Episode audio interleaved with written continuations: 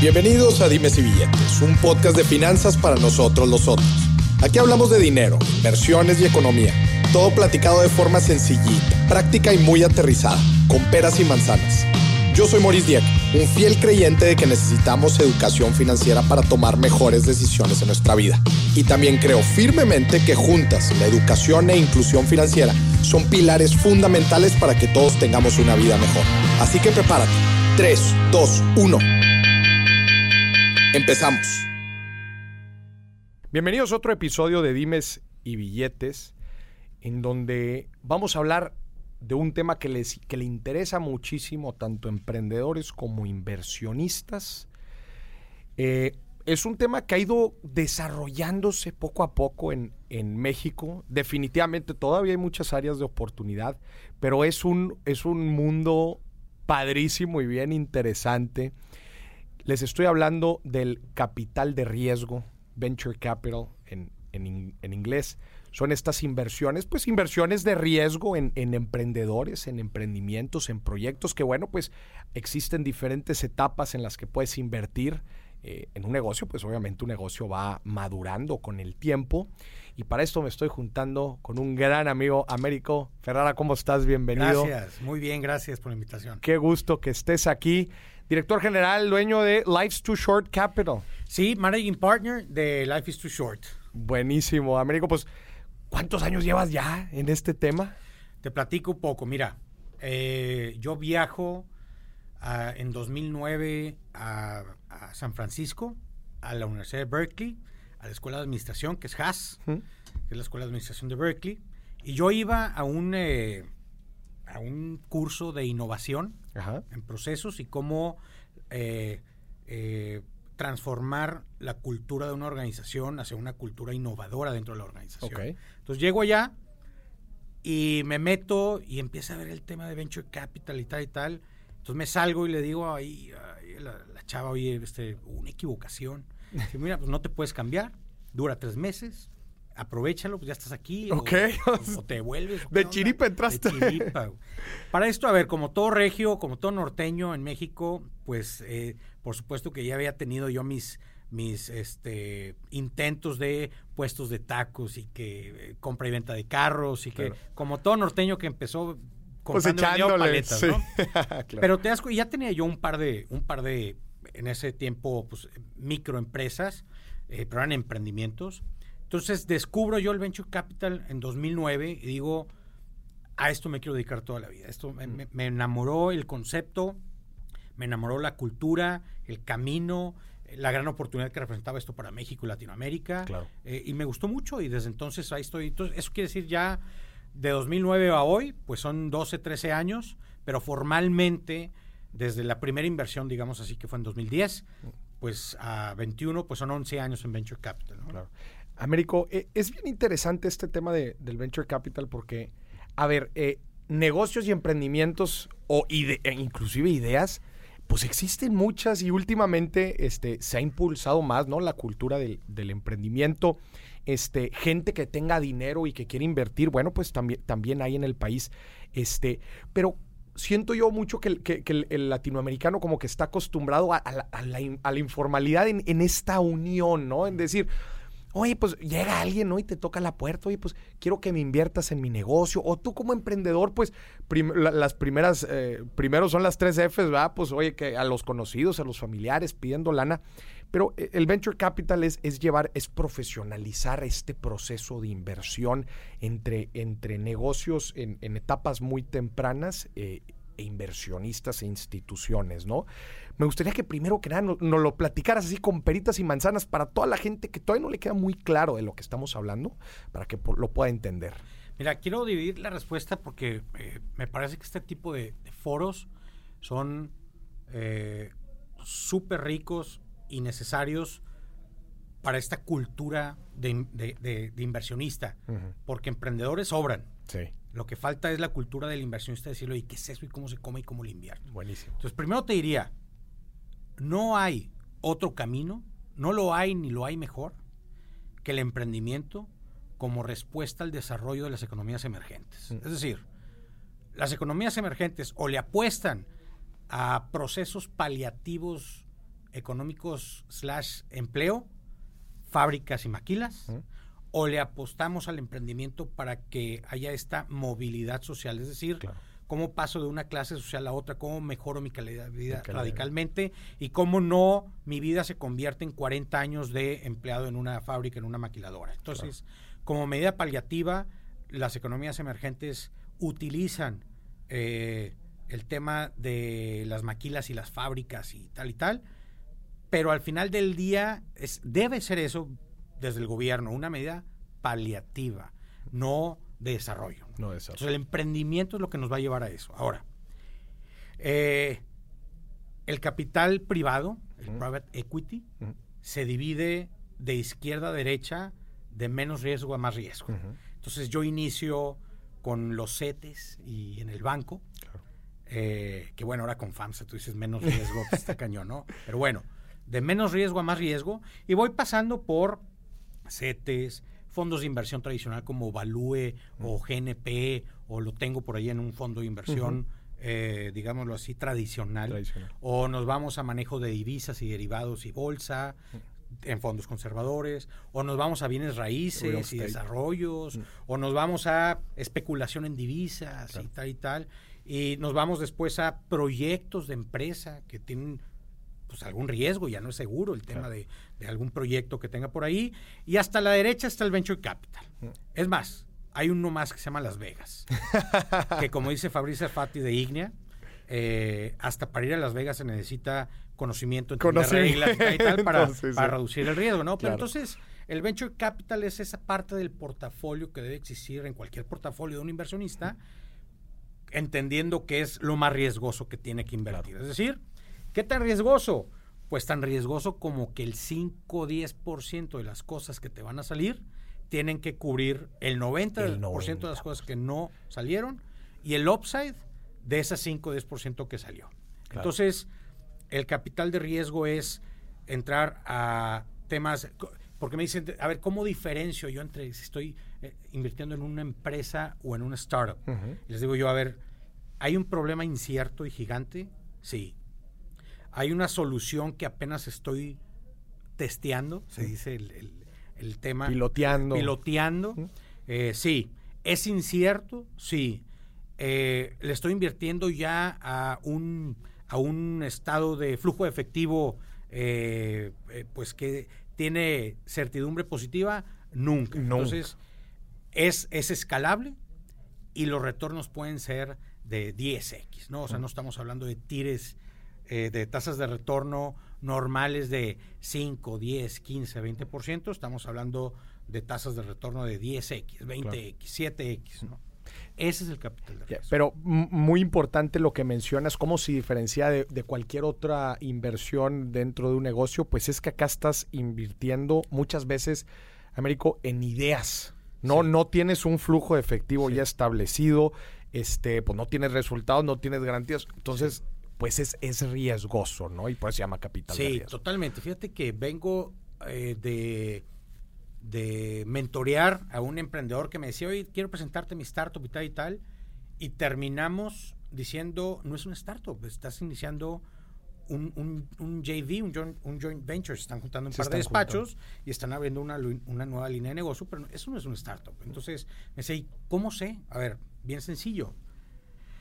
Eh, una idea, pues es eso, que tú tienes que primero identificar una problemática, diseñar una solución y después diseñar un modelo de negocio que, que, vas a levantar capital para financiar toda esa etapa de, investigación y después vas a levantar capital para financiar todo el deployment de, esa, de una estrategia comercial y después vas a buscar un éxito, una salida de ese dinero que pediste.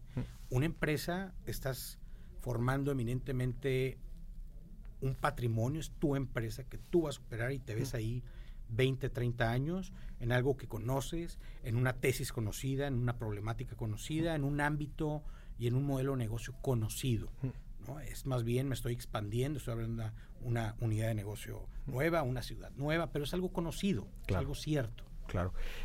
Platícanos, Américo, porque yo sé que tú eres, tú eres un fanático del, del, del venture capital. ¿Por qué te gusta tanto? Muy bien.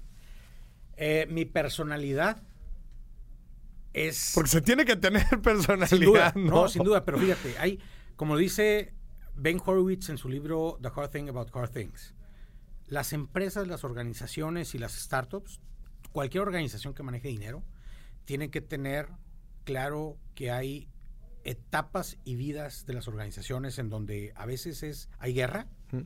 y a veces hay paz. Y tal como hay generales que son buenos para la guerra, hay generales que son buenos para administrar la paz. Entonces, Wartime CEO y Peacetime CEO es un concepto muy interesante que plantea Ben Horowitz, que es, hay, hay, hay personas que pueden manejar muy bien un IBM y, y estar tranquilos ante una certidumbre con algo conocido y estar expandiendo un modelo de negocio conocido. Y hay, hay personalidades que necesitan guerra y que necesitan retos y que necesitan Claro. arrastrar el lápiz y que les gusta andar en campo.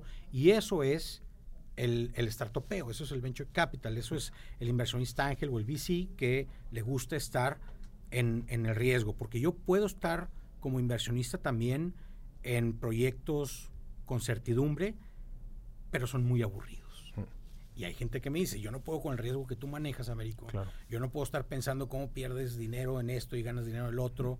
Y Yo necesito saber que estoy ganando dinero de manera permanente. Claro. Si no, no puedo dormir. Es de personalidades, ¿no? Y, y es que eh, eh, tú, tú lo has dicho, es de personalidades también de, de mismas aptitudes, ¿no? Se requieren muchas este, cualidades, este, el estar al frente de la batalla y lo que jala y lo que no, y luego pivoteando.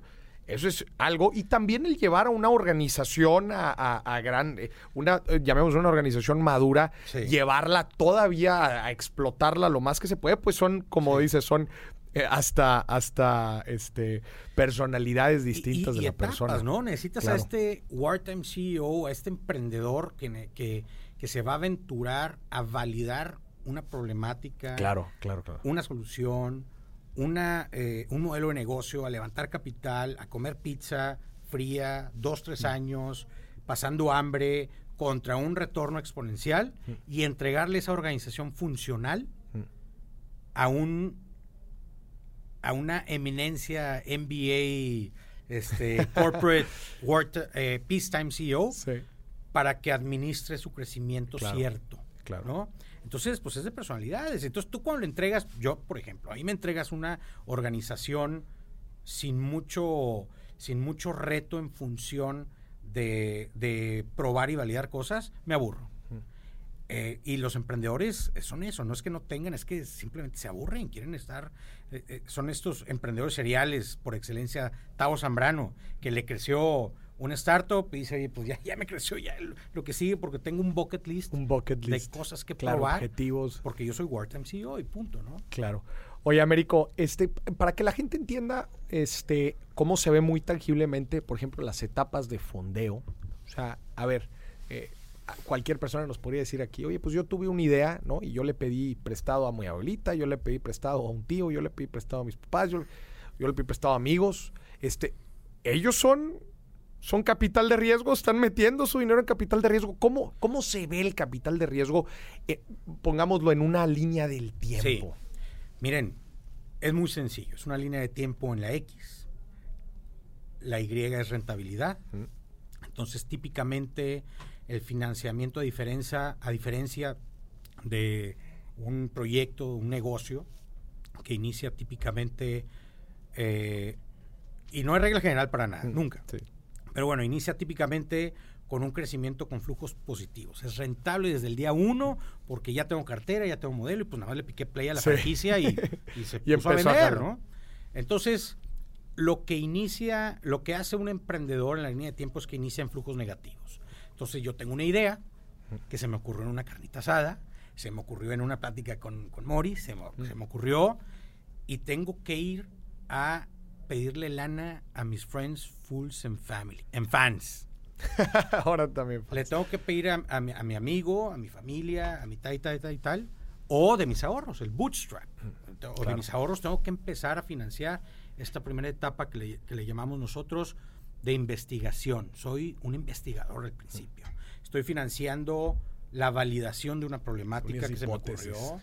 Estoy validando las hipótesis de solución, estoy validando eh, el modelo de negocio hasta llegar a un product market fit. Ese product market fit, ya que pasé por un, por un proceso en donde me acabé mi dinero, me acabé mis amigos dispuestos a financiarme, ya una incubadora me aceptó y me, me- me- me aceleró un poquito, la aceleradora me impulsó un poquito más, a lo mejor un ángel de mucho riesgo me apostó la parte final de la investigación, pero ya llegué con algo, ahora sí voy con Los Ángeles o con el Seed Capital, con, con el capital semilla, que con algo ya probado voy a empezar a cambiar esa, esa pendiente negativa a una pendiente negativa hasta llegar a un break-even y de ahí Para arriba. para arriba. Entonces, ahora también me dicen, ¿cuándo es el momento de pedir? Antes, pre, pre WeWork, pre Teranos, pre Yogome, son como tres ejemplos en México, Latinoamérica, en el mundo de cómo el venture capital ha cambiado. Y ahorita platicamos si quieres un poquito más de eso. Pero es un tema de no pidas dinero nada más porque tienes una startup. Es decir, pide cuando necesites. Claro. Si no necesitas la startup y está generando el flujo para financiar su crecimiento, no lo pidas. Pide cuando realmente lo necesites porque el dinero más caro que hay es el que le pides a los accionistas. Son las, son las acciones más caras que, que vas a vender. ¿no? Entonces, si tú te metes a este tren de levantamiento porque tengo que levantar, eh, vas, a, vas a tener un, un fundamento financiero que al final del día pues no te va a ser tan rentable como, como si tuvieras ordenado para que en tus estados de resultados fueras creciendo lo más, lo más eh, números negros posible, entendiendo que una startup eh, típicamente se ve en números rojos. ¿no? Claro. Y entonces, en esto, justo en esta, en esta línea, el tiempo que nos platicas, oye, empezaste con una tendencia negativa, empiezas a mejorar un poquito el flujo, llegas al famoso break-even y en eso ya empiezas a crecer. ¿Hasta qué punto se sigue consi- considerando capital de riesgo? Es decir, oye, pues ya si tiene cierto historial de números positivos, este, tiene cierto crecimiento, ya no se considera pues una inversión de riesgo y ya porque pues obviamente esto también juega en, en, en los retornos esperados de los accionistas y Claro. pues en el cálculo del riesgo, ¿no? ¿Hasta qué punto se sigue considerando? Yo te diría un, un, un ángel inversionista, que es ese, este primer dinero profesional, Mm. porque a eso nos dedicamos, Claro. a diferencia del familiar. Mm. Nosotros ya nos dedicamos a esto, por eso es dinero profesional.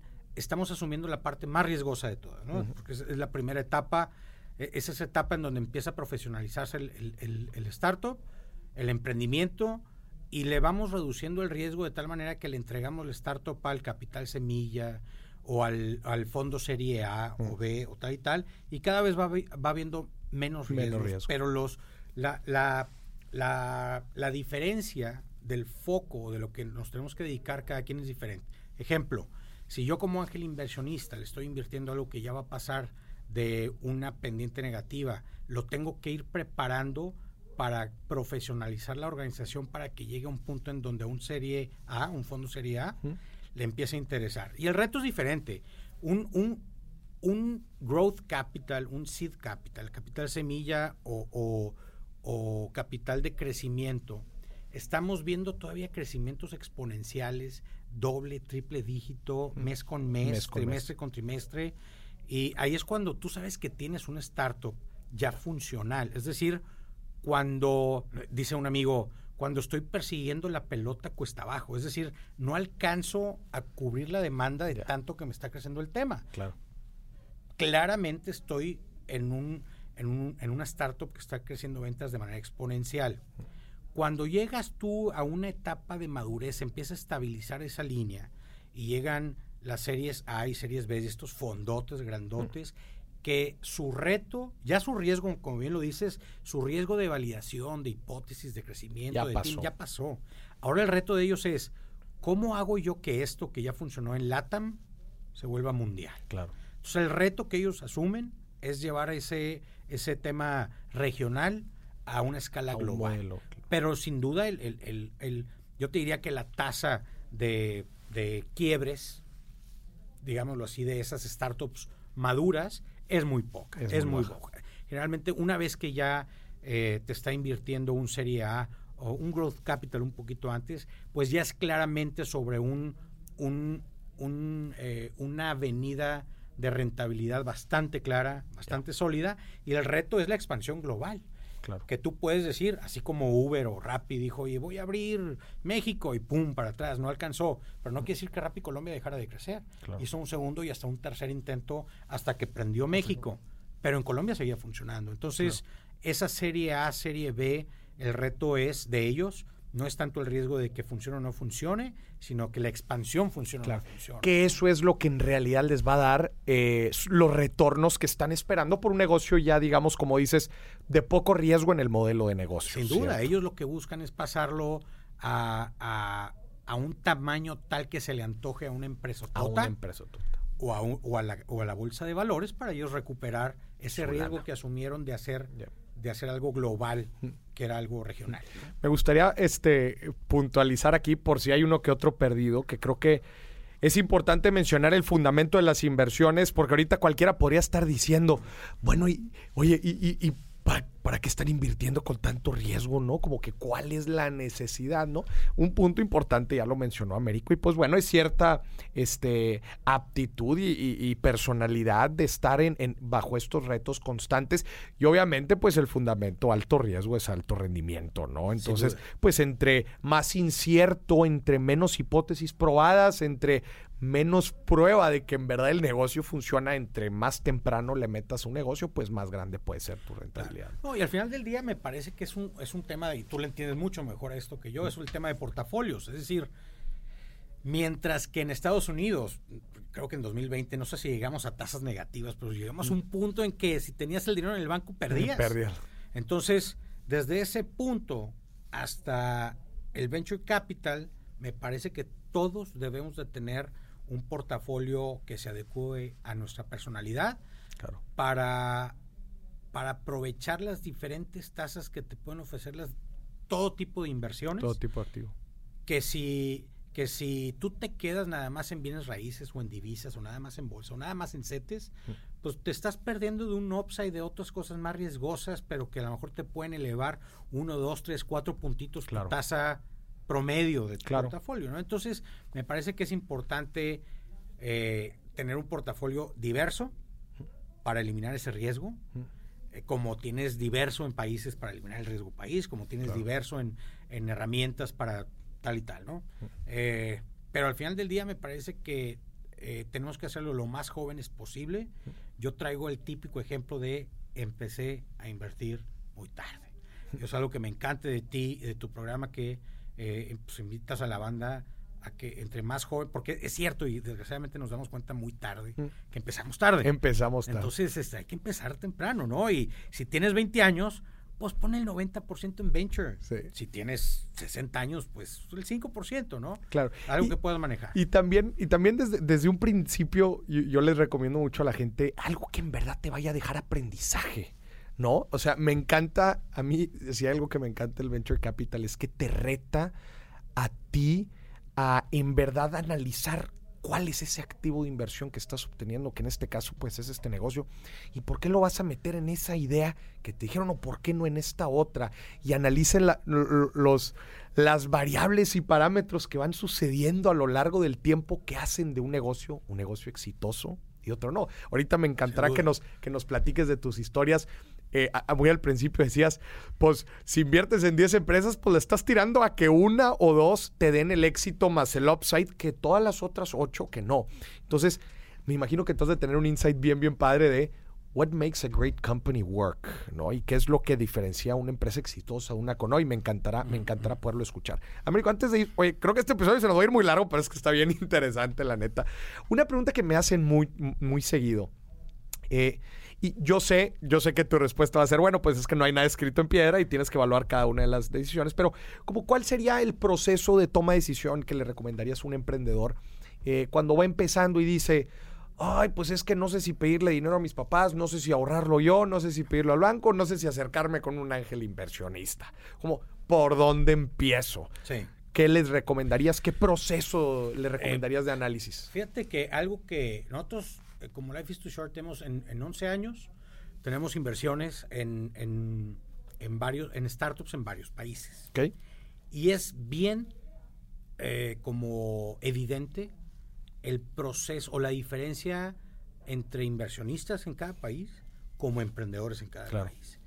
Y algo que cada vez menos y menos, pero el, el emprendedor México o latinoamericano es muy diferente al, digamos, al indio o al, o al eh, digamos, al, al, de Israel o al de Alemania o al de Estados Unidos. En función de que somos muy poco profesionales. Ok. Es decir, somos muy ocurrentes, nos vale la metodología, el instructivo de la tele que acabo de comprar o de, Lego lo tiro. exacto. Entonces, yo les diría, le, le, hace cada vez menos y menos, insisto. Pero nos hace falta en, en, México y Latinoamérica ser profesionales del emprendimiento, es decir, entender que hay metodología, entender que hay etapas, entender eh, los economics, entender el camino del dinero, eh, eh, por qué entender que yo tengo que hacer mi, mi, due diligence, mi diligencia de a quién le voy a pedir dinero, no nada más ellos a mí, etcétera, etcétera. ¿no? Entonces, uno es entender el juego. Le digo yo en mis, en mis talleres de emprendimiento, les digo, es, es, como entender la cancha a la que me estoy metiendo, ¿no? las reglas del juego. las reglas del juego del venture capital son muy diferentes a, un, a una franquicia o a un negocio que estoy empezando, son muy diferentes, ¿no? Entonces, rodense de mentores, rodense, vayan a estos, a estas colisiones, le llamamos, estas collisions, elbow rubbing, ¿no? Codo con codo en Folk Up Nights, en Disruptive Angels, en, en, en cafés de emprendedores, en, en podcasts, es, es decir, empápense del vocabulario, de las ideas, conozcan gente, vayan a todos gente que está en el medio, ¿no? Hay que estar ahí, hay que estar ahí. Y justo, si me dedico a la cerveza artesanal, pues estoy en todas las ferias artesanales de cerveza. Estoy en los patios y en los jardines de cerveza de todas partes y nos juntamos en comunidad. Bueno, igualito en el emprendimiento. Tenemos que juntarnos con, con el ecosistema emprendedor. Ecosistema.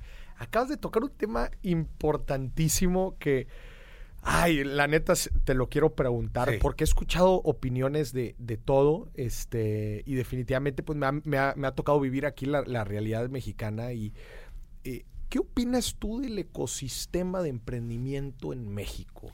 Este, ¿Se impulsa? ¿No? ¿Qué le falta?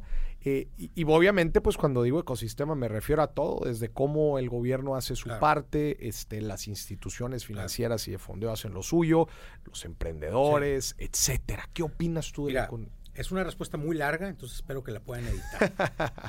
el ecosistema emprendedor típicamente se analiza en cinco sentidos cuando alguien, cuando un inversionista o emprendedor hace su due diligence de, oye, Austin es la mejor ciudad para mi idea, eh, no sé, o Bogotá, o o Santiago de Chile, el análisis que tenemos que hacer como inversionistas o como emprendedores para decidir dónde voy a arrancar es un análisis de cinco temas.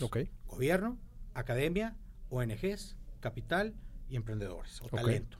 Entonces, voy a hacer un análisis rápido de cada uno de los. De, de, México. De México. Gobierno, no le entiende. Desaparecieron el INADEM, eso a nivel México, ¿no? Sí. Eh, a nivel estatal, he tenido, no te digo cuántas juntas con compañeros ángeles y, y, fund managers de aquí de Nuevo León para hablar con el gobernador y el secretario de Desarrollo Económico para que le apuesten al emprendimiento, para que haya un instituto estatal, para que hagan una aceleradora del gobierno, algo lo que sea. No hay. No hay. ¿Cómo es posible que a nivel municipal Monterrey no tenga un acelerador, una incubadora de negocio cuando cualquier ciudad de medio pelo en Estados Unidos tiene un centro de negocio? Monterrey no lo tiene? Monterrey ¿no? lo tiene, ¿no? El gobierno no lo entiende. Dos, la, academia. Eh, las universidades me parece que cada vez más y más le van entendiendo. los ejemplos más palpables están eh, eh, por suerte, aquí en Monterrey, el TEC, la UDEM, la UNI, la UR le están entendiendo bien, están creciendo cada vez sus, sus, eh, sus carreras, su, están abriendo esas incubadoras y aceleradoras que en cualquier universidad decente de primer mundo tiene su incubadora, tiene su aceleradora, tiene su fondo de, inversión para las startups que se incuban allá adentro. Aquí cada vez, y, lo digo porque soy catedrático de un par de universidades aquí y he visto cómo en los 10 años que he estado participando ha ido eh, eh, mejorando, la academia se ha ido abriendo. Sin embargo, si te comparas con la Universidad de Tel Aviv, la Universidad de Santiago o Stanford y Berkeley, no tenemos nada, que hacer, estamos en pañales. Tres, ONGs. Eh, y en ONGs particularmente me refiero a las cámaras patronales, no a las empresas, a, las cámaras patronales. Yo quiero aquí hacer un gran, gran shout out y felicitación a la CAINTRA de Nuevo León, que es a nivel nacional, internacional, alguien que se está poniendo, la industria en, Nuevo León se está poniendo muy bien las pilas, desde un desde un eh, eh, Fede Montúfar que está, que arrancó hace, que es la parte de empresarios jóvenes, eh, que arrancaron el Startup Factory hace algunos años, están genere y genere incubando, preparando emprendedores locales, hasta eh, este Monterrey Digital Hub que, preside Eduardo de la Garza en Eoris, que hay 10 empresotas de aquí en Monterrey que le están apostando a un centro en donde se apoya al emprendedor. Eh, entonces, hay la, la ONG, dígase Cámara Patronal aquí en Nuevo León, no en México, en Nuevo León le están entendiendo muy bien, en, México está, están dormidos las, las, cámaras patronales en función del emprendimiento. Capital. En el tema del capital me parece que, otra vez, me ha tocado vivir como en 2010 le hablaba yo a un inversionista de Venture Capital y te decía, a ver, por eso, pero ¿dónde están los dividendos de la vaca dando mes a mes? ¿Dónde están los fierros? ¿Qué es eso que una startup, que una plataforma y que hay que apostarle al crecimiento y en cinco años la vendemos y ganamos? No entiendo. Hoy hay el, mira, en 2010 eh, cuando inicio yo Life is Too Short éramos no más de 30 fondos eh, venture capital o angel investment en México. En México. Y había algunas 20 family offices sofisticadas en México. Hoy hay más de 100 fondos en México y más de 150 family offices que invierten en. O sea, en 10 años ha crecido muchísimo. Crecido muchísimo. El capital ahí va. Eh, nos estamos convenciendo de, que tenemos que guardar de nuestro capital disponible para invertir en venture capital. Vamos muy rápido. Eh, y finalmente el talento. Me parece que el talento mexicano es muy bueno.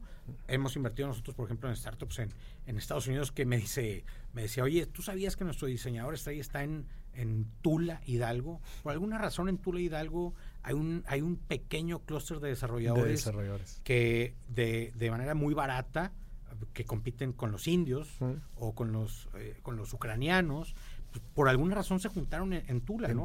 Pero lo que te quiero decir es que al final del día no se trata de hacer un ecosistema emprendedor en donde el talento local sea la estrella, sino hacer un ecosistema emprendedor en donde el talento del mundo vaya a la ciudad para emprender. Es decir, la, el 90% de los emprendedores de Silicon Valley pues no son de ahí.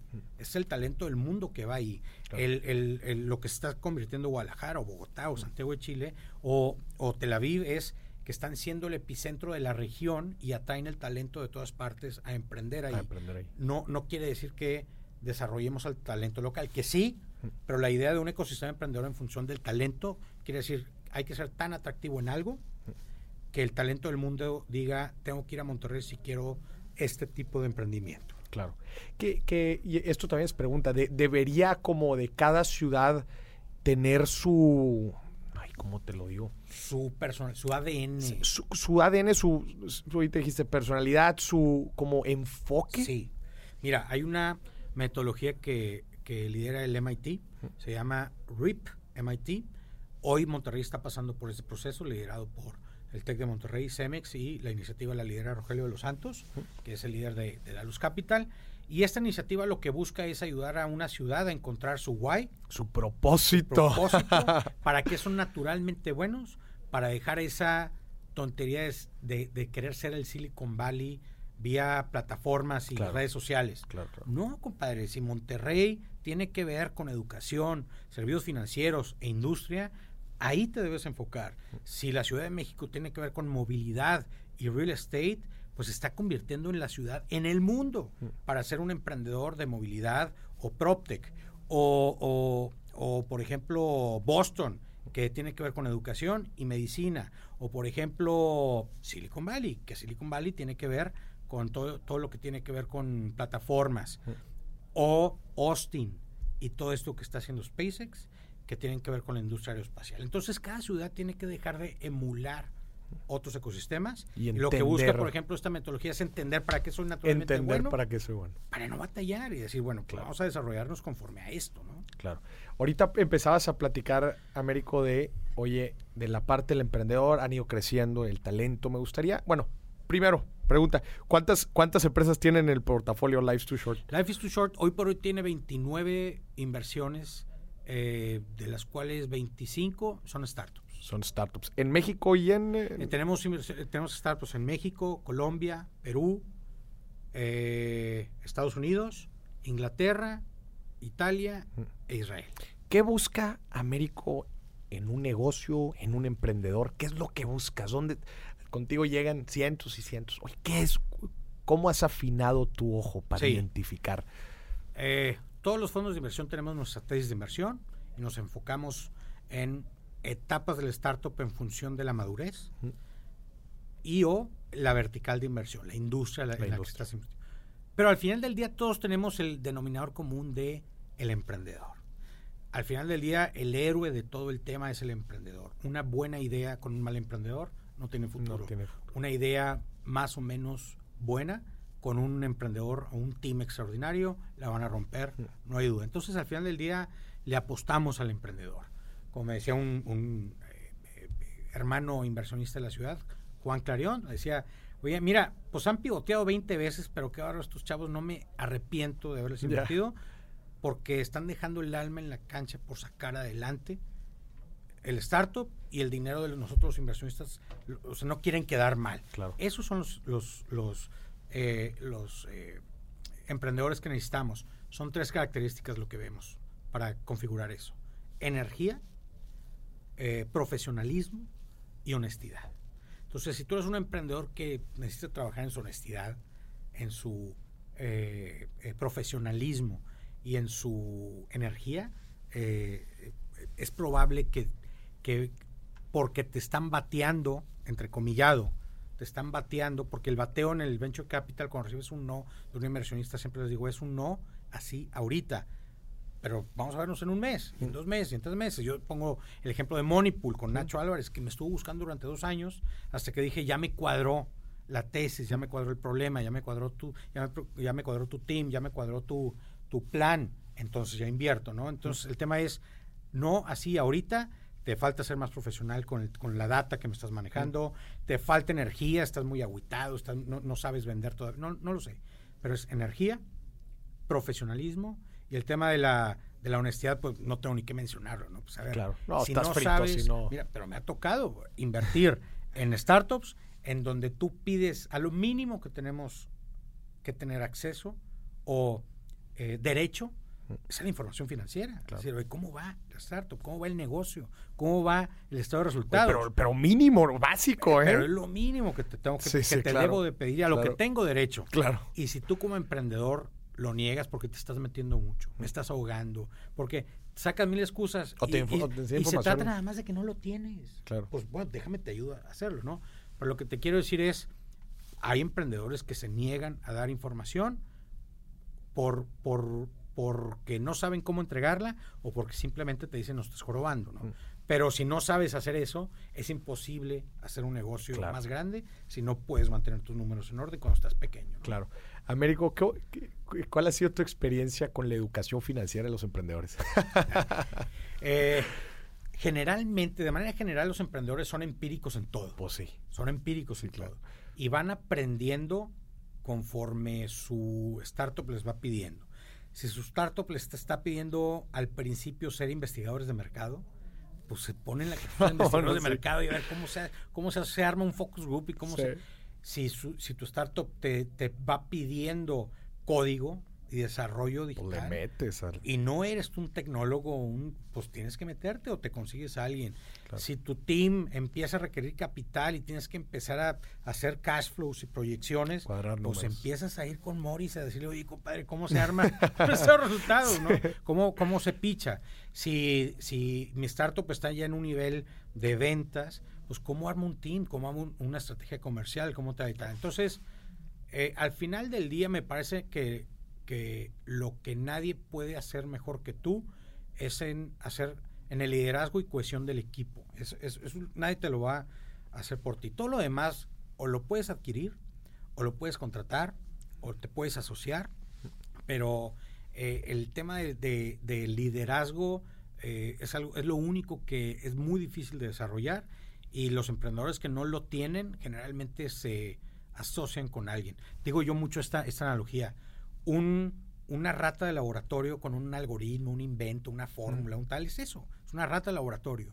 Y un merolico de Iztapalapa que vende pócimas mágicas, es decir, no tiene nada que vender, pero sabe vender aires acondicionados en Alaska, pues va a vender eso, ¿no? Juntos son Uber, juntos son Airbnb, juntos son... Entonces busquen para qué son buenos, cuál es su pata, asóciense y, y hagan magia, ¿no? O sea, al final del día solos no agregan valor como juntos. importante lo que dices, ¿no? De cómo ir armando tu equipo de gente que se vaya complementando con las diferentes cualidades y, aptitudes. Américo, ahí te va. Esta pregunta tiene que ver mucho con la con, con eh, the secret sauce de, de, todo fondo, ¿no? ¿Cómo, ¿Cómo evalúas tú el riesgo rendimiento de cada inversión que haces. Ahorita definitivamente nos platicas, es una de las partes más importantes, el en verdad entender a un emprendedor y decir, ¿sabes qué? Esta es la persona que yo estoy seguro que puede llevar este proyecto a un siguiente nivel. Pero definitivamente aterrizas algo de números, ¿no? Eh, o eh, cualidades del negocio o este, pruebas, este, lo que tú quieras. Pero ¿cómo mides tú el retorno y el riesgo al que te estás metiendo? Mira, eh, al final del día, eh, lo que buscamos es reducir el riesgo. Claro. Entonces, si yo, primero, si, si tú emprendedor entiendes que mi responsabilidad es bajarle el riesgo a mis inversionistas, y tú me vas demostrando con hechos, con objetividad y con trabajo que puedes reducir ese riesgo, es un check, ¿no? Hay un antes y un después en función de WeWork, Teranos, Yogome, que, te lo comenté hace rato, y es, antes de estos ejemplos, el Venture Capital y durante muchos años, el tema era una papa caliente, es invierte ahorita y pásale la papa caliente, o sea, el estado de resultados en rojo al ah. siguiente inversionista, pero con, un con, una ganancia en el valor de la acción. Y pasa la papa y pasa la papa y a ver quién le truena hasta que llega un IPO y pues ya le tronó al, mercado, Y allá está en IPO en rojos. Así ha habido eh, eh, este eh, salidas a bolsa mm. en rojos. Mm. O busca una empresota que esté adquiriendo no el negocio, sino la tecnología, el team, la cartera, el, área geográfica del startup, lo que sea. Después de esos tres ejemplos que mucha gente han dicho, ves, es, este, es muy riesgoso el tema y tal y tal, lejos de, de ser golpes para el venture capital, me parece que esos ejemplos han venido a profesionalizar el venture capital. Por ejemplo, hoy te digo que es muy difícil que un inversionista invierta en Venture Capital si no hay un claro plan hacia la rentabilidad. Es decir, entiendo que estés en números rojos, pero ¿cuál es tu plan para llevar el startup para la rentabilidad? Porque ya entendimos que la papa caliente no es sostenible. Eventualmente esas cosas, eh, los inversionistas van a dejar de, confiar en esos temas porque no les gustan esos, ese tipo de escándalos y la verdad es que no son rentables. Estás jugando con especulación y a pasar la papa caliente. Entonces, yo te diría, al final del día, o al margen de estos comentarios, si tú no me demuestras que puedes crecer el negocio al final del día en evaluación de, la acción, la evaluación del negocio, si no me muestras un plan en donde tú puedas hacer crecer el negocio en evaluación 5X, 10X, 20X, yo no veo un plan ni un team para hacerlo realidad, no, lo, no, no, voy a, no voy a invertir. Entonces, primero que todo, me tienes que mostrar un plan para que mi, mi ¿por qué busco esas 10X en evaluación? Claro. Porque, porque estoy buscando que yo sé que el 90, 80% de esas no va a ser cierto. No va a ser cierto. No va a alcanzar. Entonces, yo tengo que buscar planes 10X o 20X o 5X para que al final del día queden retornos de un venture capital entre 25% y 40% de, de, retorno de retorno anual. O sea, al final del día, estas super valuaciones de X promediadas andan entre 20 y 40% según el fondo, un fondo muy fregón o un fondo estándar. ¿no? Ya. Anual.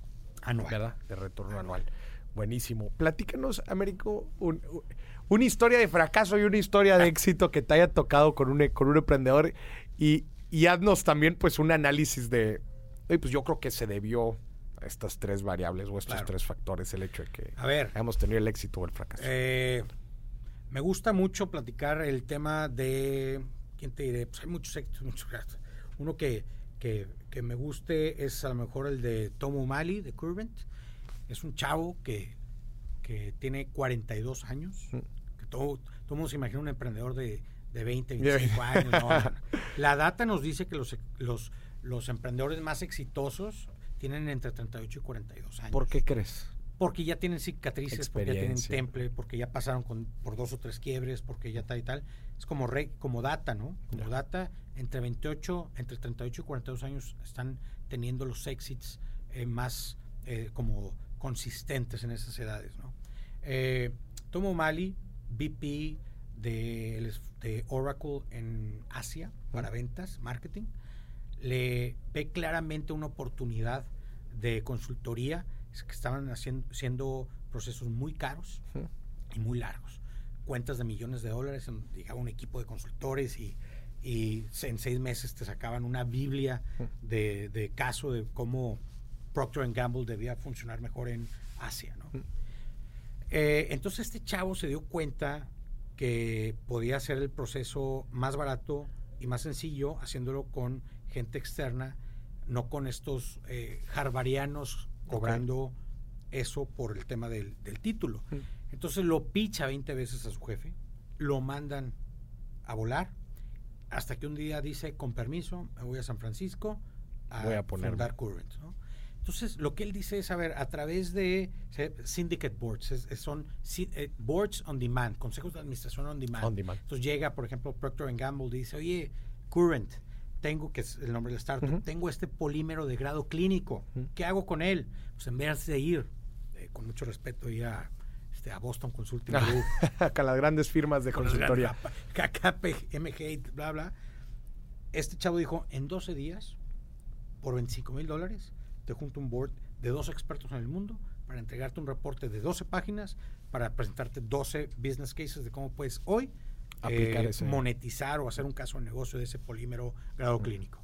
Entonces, eh, ese, me- le tengo mucho cariño yo a, a ese, a ese emprendimiento por varias razones. La primera es que ha ido consistentemente creciendo y creciendo en Estados Unidos. Ellos ya nos, están basados en, en San Francisco, pero acaban de abrir ya en, en Nueva York oficinas hace un par de años. Ya han estado creciendo. Hoy en la pandemia lo manejaron espect- espectacularmente. Es un emprendedor que se amarró en función de gasto, se amarró en Sí. función de, se puso las pilas en función de venta, no le tiene miedo, tiene 42 años, eh, o sea, eh, el, el- el- no está el tema, es que no le entiendo al mundo de hoy porque tengo 42, ya estoy muy viejo, no, pues es un- Al contrario, él estuvo ahí metido un buen tiempo. sin duda, no le entiende muy bien el tema de... Pero qué interesante, o sea, es como un modelo de consultoría eh, de, de estrategia, pero on demand y con costos muy reducidos y con tiempo muy reducido también. Sí, pues yo te diría, oye, tú para contratar a Deloitte en un caso de, de estudio para Procter Gamble, pues te va a Sí, cobrar te sale un una par de millones de dólares, seis Sí, claro. meses y una biblia de un business Un case que es inoperante. Sí, ¿no? exactamente. Porque no- ellos no están aquí vendiendo. Exactamente. Porque son los consultores, así se les ve a los consultores. Claro. Llegan externos a decirme qué hacer y después se van y me dejan el... el por eso. Oye, nada más que ahí, eh, yo fui consultor mucho tiempo. yo- A ver, co- pero no, pero no, entiendo, en- ¿eh? entiendo las áreas de oportunidad definitivamente. Entiendo las, las áreas de oportunidad definitivamente. Y bueno, pues digo, en, en este modelo sí, sí su- suena que es muy eficiente el, el- el trabajo. Ese es el caso de éxito. Ahora, Entonces, caso de terror. casi caso de Mira, terror. no quiero mencionar quién ni qué, porque no se trata de venir a quemar banda.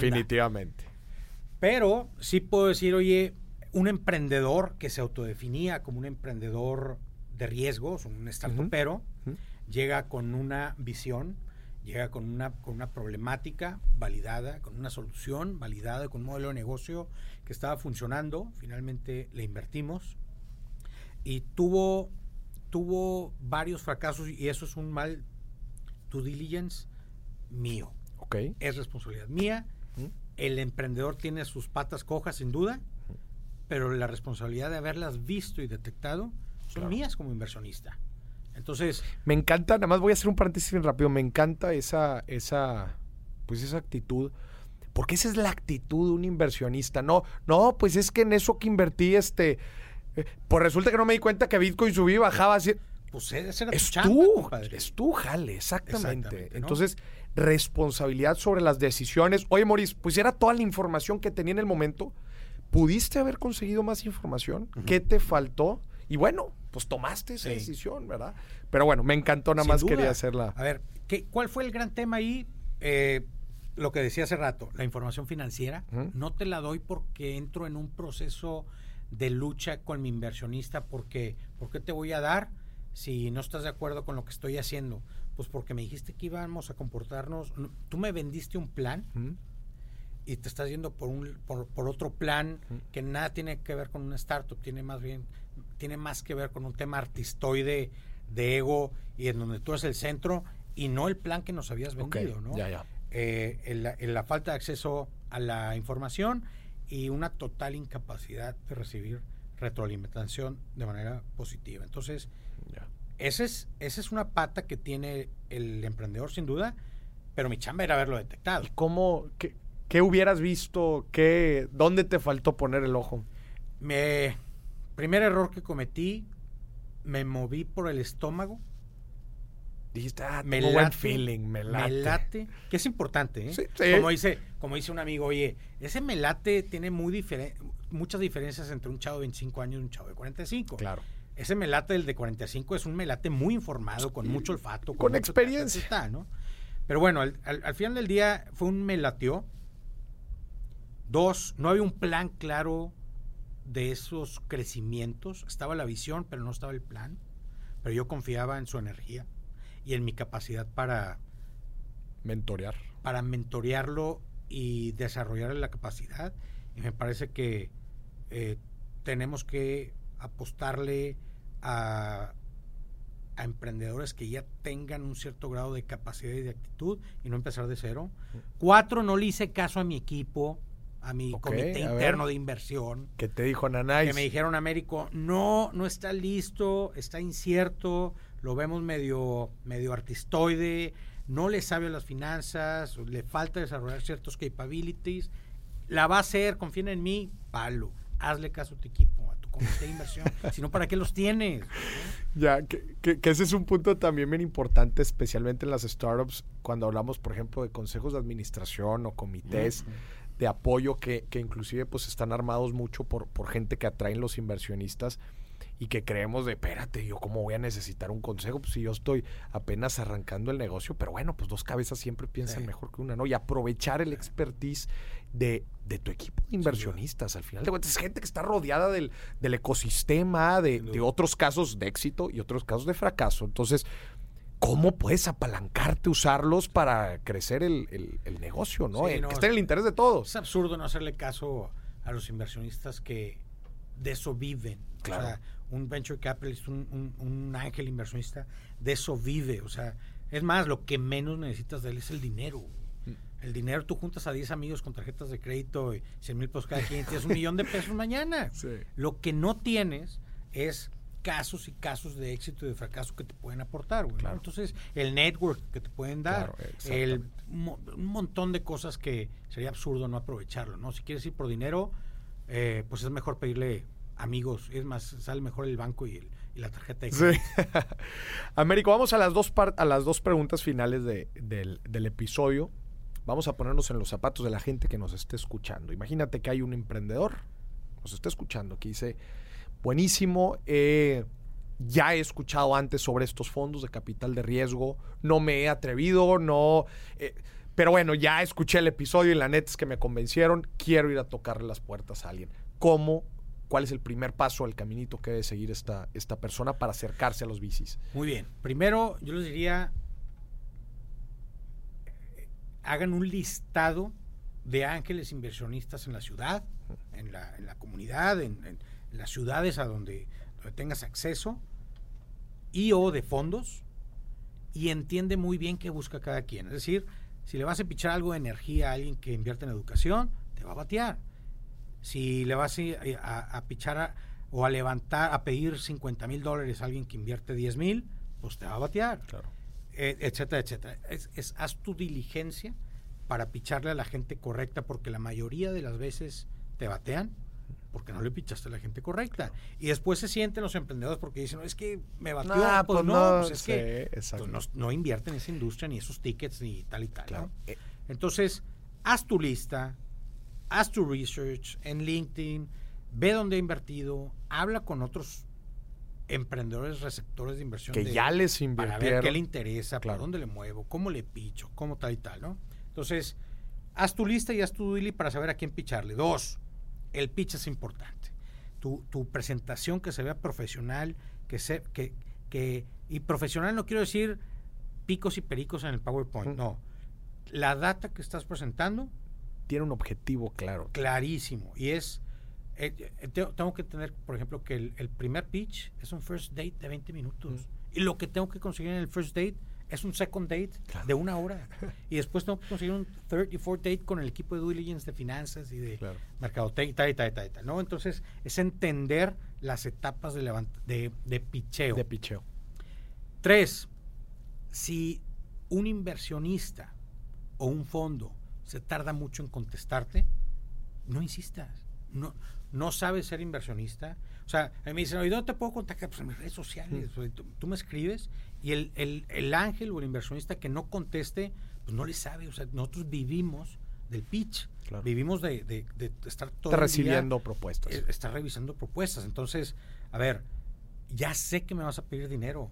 Que no, de, de eso vivo, a eso me dedico, que no te dé pena. Mm. Este, yo a eso me dedico, a dar dinero contra buenas ideas y buena ejecución, ¿no? Claro. Entonces, aquel inversionista que batalles mucho para encontrarlo, que tal y tal, pues, oye, pues cuidado porque no es un, no es Hay un buen algo raro ahí. inversionista, ¿no? Pues es- este, eh, eh, no, no se dedica a eso, ¿no? O eh, eh, al final del día hay, hay inversionistas muy sofisticados que eh, se dedican a invertir solamente en recomendados porque es un efecto o es una tesis sociológica que la gente buena atrae a gente buena. Atrae gente buena. Y un, exi- un emprendedor exitoso nunca te va a recomendar a alguien en que no le Ese vea algo. Entonces, hay fondos que solamente reciben pitches de gente recomendada de alguien a quien ya le invirtió. Ya. Entonces, también si te interesa alguien, estás batallando mucho, es porque a lo mejor tiene esa estrategia, ese tal o cual em- eh, inversionista, pero entonces ve con los emprendedores que en los que ha invertido y, y derecha la flecha. A ver, dime si no me va a recibir y dime por qué no para y dime a por qué no para trabajar en ello. entonces, a ver, haz tu lista y picha y el que no te reciba, descártalo. Pero no te agüites, tienes que tener un ego más grande que los vendedores de seguros. O sea, si esos güeyes reciben 200 nos al día, tú vas a recibir 250. Tienes que tener, o sea, un ego muy grande para... Claro. Perdón, un ego nulo para que no te afecte Para que no te el no, afecte. porque vives de nos, ¿no? Claro. Américo, en, en tu experiencia, ¿cuáles, ¿cuáles son como los grandes errores que los emprendedores cometen al momento de pichar? Digo, ya los mencionaste ahorita sí, algunos, sí. pero así que tú dices, esto sencillamente no puede pasar. ¿Qué dirías? creo, me parece, opino, siento, olfateo. No, compadre, a ver. cuando sepas, cuando me demuestres, cuando me, me enseñes en la cara resultados de la investigación, del focus, de las ventas, de tal y tal, vienes conmigo. Para especulación, pues vamos con el Bitcoin, ¿no? Sí. Hard data, dato O sea, duro. Dato duro. Quiero, quiero hablar con, con alguien profesional. Sí. No quiero hablar con un, con un Javi Noble Mm. de las pipas VIP. Yo creo que yo, a mí se me ocurre, me Sí. parece, en la carnita asada a mis amigos les encantó la idea. Nah.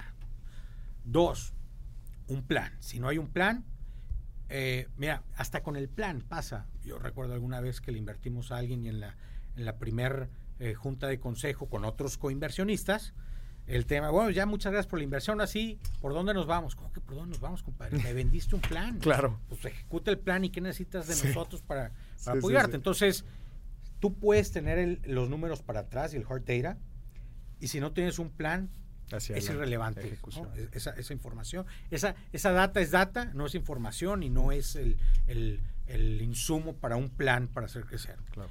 Eh, a mí me parece que esos son los dos más grandes, la falta de validación y, la falta, de, plan.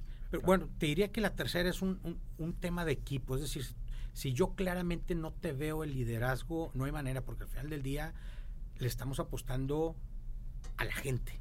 al, final del día todo se reduce a la gente. Si no te veo con energía, si no te veo honesto, si no te veo, acepta la retroalimentación. Claro no estés bateándole todo al, que le estás pichando, porque una cosa es no aceptar retroalimentación, la otra cosa es batearle porque tengo el dato. Es decir, no es lo mismo contestarle con un dato duro a decirle no es cierto, no es cierto. Sí, no porque creo que no. Foco rojo. Alguien con el que no voy a no puedo platicar en el pitch y rebatirle y, darle retro es un pain para siempre. Y te encargo al rato, en las juntas. Entonces, eh, anota se vale decir no sé, no, no, no lo tengo claro, lo voy a investigar. En el siguiente, en la siguiente reunión te traigo ese dato, lo voy a contemplar, déjame correr ese escenario. Es decir, queremos ver gente con ganas de, de input para mejorar su output, ¿no? Y si no vemos eso, y, y, eso pasa muchísimo, que los emprendedores en un afán de demostrar seguridad, en un afán cometen el error de caer en el, en el eh, ¿cómo, te diré para, que no se vea muy gacho? en el me la sé de todas, todas soy el Juan Camaney para demostrar una falsa seguridad. No, no quiero que me muestre seguridad. Sí, porque luego, luego este, dicen, ay, no quiero mostrar debilidad porque luego por eso me van a batear y van a decir, ¿no? Exacto. Hay que encontrar bien ahí el... Sin duda, ¿no? Entonces hay que diferenciar muy bien entre el aceptar retroalimentación y el mostrar seguridad. Américo, ahora vamos a la otra parte. A ver, quizás la gente que nos está escuchando eh, tiene un capital, ha invertido quizás en, otros negocios, pero le gustaría eh, profesionalizar un poquito más este proceso, ¿no? Ya lo platicamos, falta profesionalismo al momento de, invertir, ¿no? ¿Cómo yo me empiezo a acercar a empresas, a emprendedores? Eh, ¿Voy mejor con un fondo para dar mi dinero? Este, y que un fondo a través de su comité y de su tesis, etcétera, ejecute las inversiones. ¿Por dónde empiezo? Soy inversionista. Eh, si le quiero entrar al venture capital, tengo ahí un dinero disponible para eso. A mí me parece que la estrategia correcta es hacerlo en dos vías. Una es darle parte de ese dinero disponible para invertir a alguien, a un fondo que la sabe hacer muy bien. Okay. Voy con Dila Capital, voy con Ignia, voy con Dux Capital. Con Lives Too Short. Too Short para que inviertan y entender muy bien sus procesos y entender cómo le hacen. Y por la otra, buscar coinvertir con alguien que le sepa. Es decir, así empecé yo con la primera inversión en 2010, en Current. Precisamente un, un hoy socio coinversionista en esa startup, me acuerdo que me dijo, Américo, deja ya de estudiar, déjate ya de cursitos de Venture Capital, tengo un buen deal, yo voy a invertir. Venga. No inviertas a través de mí, coinvierte conmigo. y fueron, fuimos como cinco ángeles para que te sientes con nosotros y veas cómo hacemos el dudili, qué preguntas hacemos, cómo buscamos el pitch, ya invertimos, qué pasa en las juntas de reporte, qué pasa en las juntas de consejo de administración. Entonces, pégatele un ángel y, y busca coinvertir con ellos y o pégatele a un, a un fondo dependiendo del capital que tengas disponible, porque hay tickets mínimos de inversión por cada fondo. Entonces, búscate un fondo que te guste su, su, tesis, su, industria, su ticket, que te alcance, o que no esté muy chico, porque también, o estás muy grandote, yo he tenido que rechazar inversiones, pues están muy grandotes. Entonces, eh, yo me iría por ahí, coinvertir con un ángel para aprenderle y con toda la la claridad del mundo, oye, compadre, enséñame a invertir, vamos, ¿dónde, dónde coinvierto? Eso tengo un montón, afortunadamente, de amigos que cada vez más y más dicen, oye, yo quiero coinvertir. Y the more, the merrier. Entre más ángeles. Mario García de Angel Hub Monterrey está haciendo cosas bien padres de, de, de, de aceptar ángeles principiantes, es decir, no sé cómo hacerle y él se está convirtiendo. Gente que está empezando en. Ya hablo en Guadalajara, ya hablo en Ciudad de México. Mm. Eh, es un gran shout out para él y para Santiago Sada de Angel Hub, en donde están enseñando a los, a los inversionistas a ser ángeles inversionistas, o sea, inversionistas en venture capital. Y la otra, pues claramente ser limited partner o inversionista de un fondo, De un fondo. pues, ya establecido. ¿no? Ya. Pero adelante, háganlo, se van a arrepentir si no lo hacen. No, y me encantó toda esta parte de vivir el proceso, entender qué es lo que Mm. está sucediendo y como dices, pues poco a poco te vas a ir profesionalizando como un inversionista. Y solito vas a volar solo si te interesa. Es decir, Claro. me gustó el tema, le entendí, tengo un poquito más de capital por acá o desinvierto en una casa para Claro. ponerlo acá. Empiezo a mover mis activos. Pues al rato empiezas a crear tus pipes de deals. Claro. Y, la- y la- los, los emprendedores te van a empezar a buscar porque pues ya te han visto en varias partes y los pitches solo, solos te van a empezar a llegar. Y solito, antes de que acuerdes, vas a estar metido en 20 startups Ya. y vas a ser un buen ángel inversionista. Híjole, Américo, muchísimas gracias. Estuvo brutal el episodio. Seguramente vamos a estar por acá otra vez con algún tema relacionado a, a Venture Capital. Te lo agradezco. La verdad es que llenaste de carnita todo el, todo el, el episodio. Te agradezco mucho. ¿Algún otro mensaje final para, toda- para todos los emprendedores Sí. e inversionistas allá afuera? Eh, un par de cosas. La primera es eh, entender y comprar el tema de que la respuesta para México y Latinoamérica es el emprendimiento y no las fábricas y las maquiladoras. Vamos a apostar al emprendimiento todos, gobierno, academia, cámaras patronales, capital y el talento. Y dos, ordena el éxito. No busques primero el orden y después el éxito. Si tú buscas tener tu asistente y tu chofer y tu mozo y tu tarjeta de presentación y tu branding sin nada que vender, es dinero tirado a la basura. Itera, lanza, prueba y cuando veas que no puedes alcanzar la demanda, entonces empieza a ordenar el éxito, no al revés. Ya. Américo, muchísimas gracias. Gracias por estar aquí en, en, en Dimes y Billetes. Y bueno, pues nos vemos pronto entonces para otro episodio. Muchísimas gracias a ti que nos estás escuchando. Esto fue otro Dimes y Billetes. Hasta la próxima.